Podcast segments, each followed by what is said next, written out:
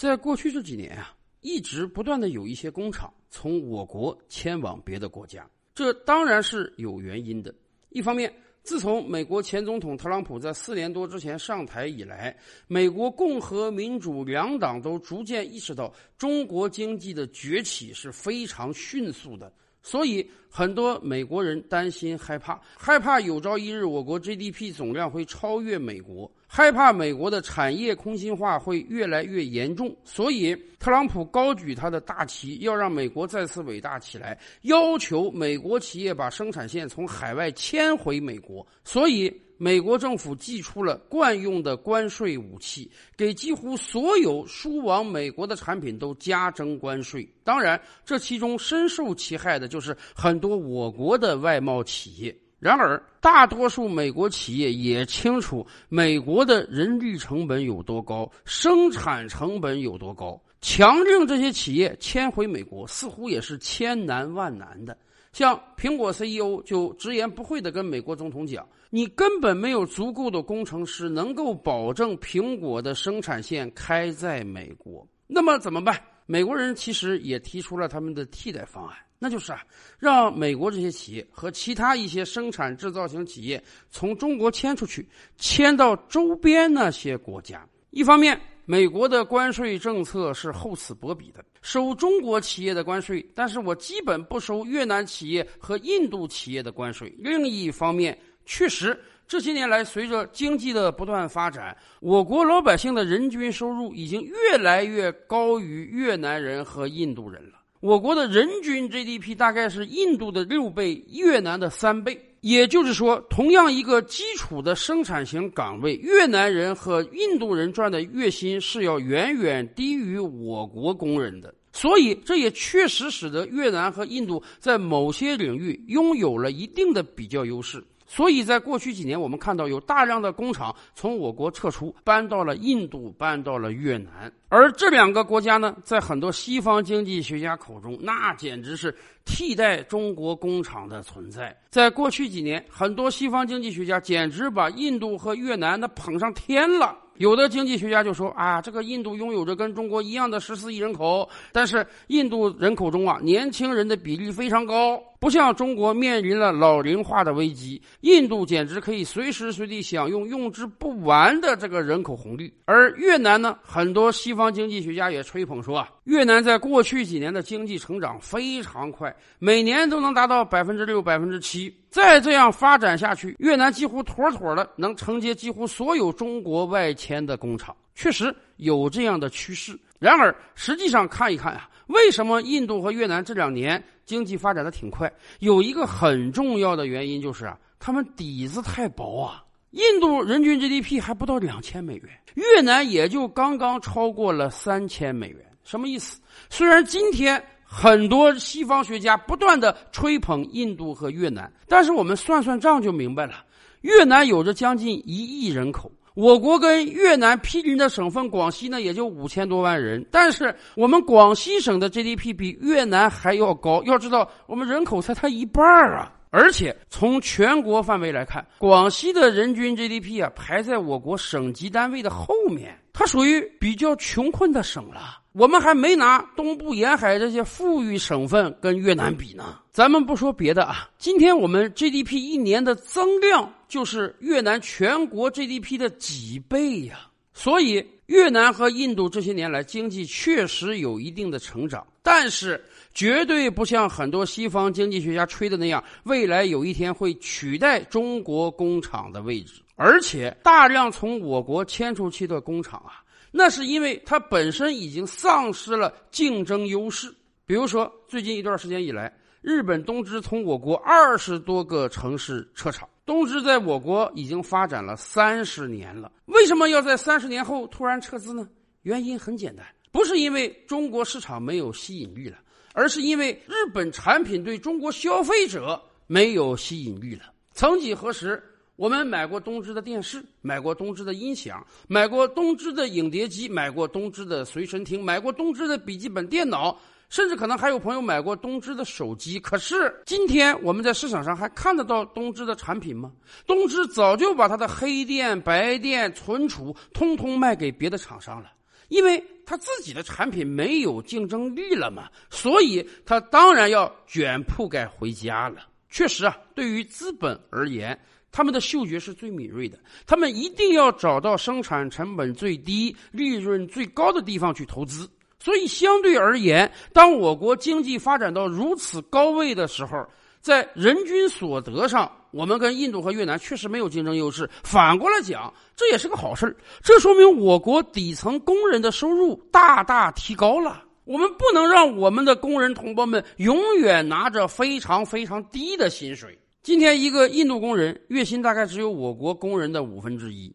一个越南工人月薪大概只有我国工人的三分之一、二分之一，所以对于很多跨国资本而言，他们觉得，哎呀，这个便宜不占白不占啊。几十年前，他们到我国来投资的时候，主要看重两个方向嘛。第一，我国的市场规模够大；第二，我国的人工够便宜。经过这几十年的发展，我国市场规模比以前扩大了不知道百倍、千倍。当然，与此同时，水涨船高，我国的人力成本也在不断提升。因此，有很多企业要把工厂迁到印度和越南去。然而，以往我们就跟大家聊过啊，对于一条生产线而言，重要的不只是员工工资，还有很多其他问题。比如说，当地政策稳不稳定啊？能否给你提供大量有学识、有技术、有能力的劳动力啊？以及当地的供水供电情况如何？当地的用地情况如何？当地的税收成本如何？这些都是需要考虑的。对于我国而言，恐怕现在唯一有劣势的。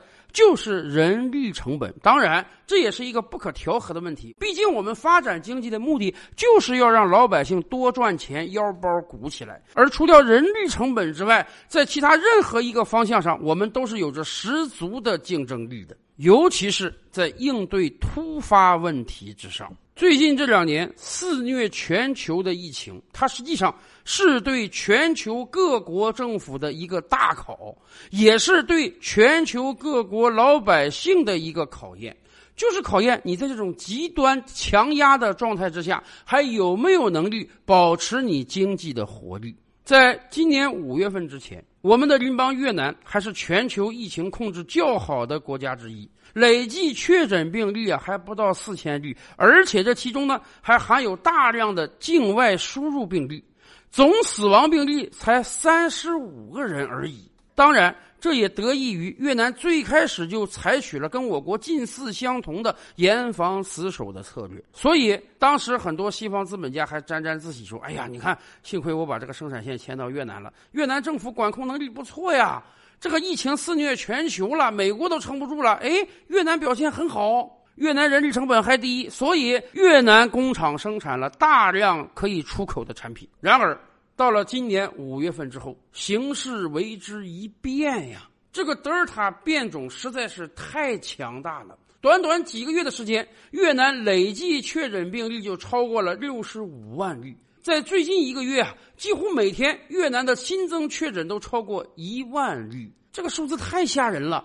刚才我们说啊，从二零二零年之初到二零二一年五月份，越南一年多的时间确诊病例还不到四千例，而现在一天就超过一万例，而且死亡人数也超过一点六万人了，甚至。越南胡志明市的短期死亡率超过了同属于东南亚的柬埔寨和泰国，也就是说，过去短短几个月，越南疫情的卷土重来，把他此前一年半积累的优势通通丧尽了。为什么越南疫情会突然大爆发呢？有人把它归结为掉以轻心的政策。过去一年半的时间表现的太好了，让越南上下从政府到百姓都感觉到，哎呀，这个疫情没什么问题嘛，我们都扛过去了，我们不像西方国家那么拉垮。结果你越是掉以轻心，这个病毒对你的侵扰就越厉害。而与此同时呢，越南的疫苗接种率太低，我国疫情控制的比越南还要好，但是在疫苗接种这个问题上，我国是非常重视的。到今天，我们人均接种疫苗数量已经排在全球前十了。可以说，广泛的疫苗接种已经帮我们建立起了一整张免疫屏障。最近一段时间以来，虽然全国多个城市有零星本土病例的爆发，但是不管哪个城市，不管什么时候，我们都会非常迅速的把疫情扼杀在摇篮之中。这既得益于我们拥有着越来越强大的控制疫情的能力，当然也因为我们广泛的接种了疫苗。而越南显然在这块上有个巨大的短板，导致疫情在越南的大爆发。疫情暴起之后。越南工厂可真是遭了灾了。越南大部分工厂那都是劳动密集型产业啊，一条生产线上几十个工人，一个工厂之中几百上千的工人，司空见惯啊。人与人之间的接触距离是非常密集的。那按照我国的标准，你这个工厂中有一个人确诊，恐怕你整个工厂都得隔离起来。然而，对于越南政府而言，这也是一个两难啊，到底是救疫情还是救经济啊？甚至有很多企业为了保生产，同时控制疫情，甚至提出了三就地。你这个工人如果还想挣钱的话，那对不起，为了保证疫情的安全，从现在开始，你在我工厂就地工作、就地吃饭、就地住宿。就像坐监狱一样，你在我这上班，你就不要出去了啊！你只要离开我这个工厂大门，你就不允许再进来了。为的就是防止有人把病毒带到工厂之内，引得大范围的传播。要不然你就失业了，没有收入；要不然你就得成年累月的待在工厂之中，想回家都不可能。在过去这几年，韩国、日本、美国有大量的企业在越南设厂。这其中啊，大概有两类型企业最多。一种类型呢是高科技的芯片企业，另一种类型呢是相对比较低端的服装、靴鞋制造类企业。现在好了，越南疫情一起，越南大量工厂停产之后，进一步加剧了全球范围内的芯片荒。就在前两天啊，丰田汽车宣布，日本境内十四家工厂的二十七条生产线将于十月份停产。这是丰田首次宣布本土工厂停产，为什么？因为丰田在越南的多个零部件生产工厂在疫情中开工率下降，导致供应链受到冲击。其实哪止丰田一家呀？什么三星也好，阿迪也好，耐克也好，很多在越南设立生产线的跨国巨头，现在或多或少都有点后悔呀。哎呀，怎么越南这个治理这么差呢？说停产就突然停产了，这个疫情什么时候恢复还不知道啊！耽误了生产，那可是影响资本的保值增值啊！尤其是西方的圣诞节马上就要到了。每年的九月份、十月份，那都是工厂要加紧时间生产圣诞订单的时候。可是现在很显然，越南工厂已经无以为继了，所以已经有很多企业在计算要不要把生产线迁回中国了。当然，有很多当年在国内还保留生产线的企业，现在占到便宜了，他们可以迅速的把订单转移到中国工厂生产。过去这些年，越南和印度确实能够承接很多从我国退下来的生产线，但很显然，至少到目前为止，这两个经济体相对还是比较脆弱的，尤其是国家治理能力和政府的行政效率远远低于我国。所以，当潮水退却的时候，我们才能看到谁是没穿泳衣的呀。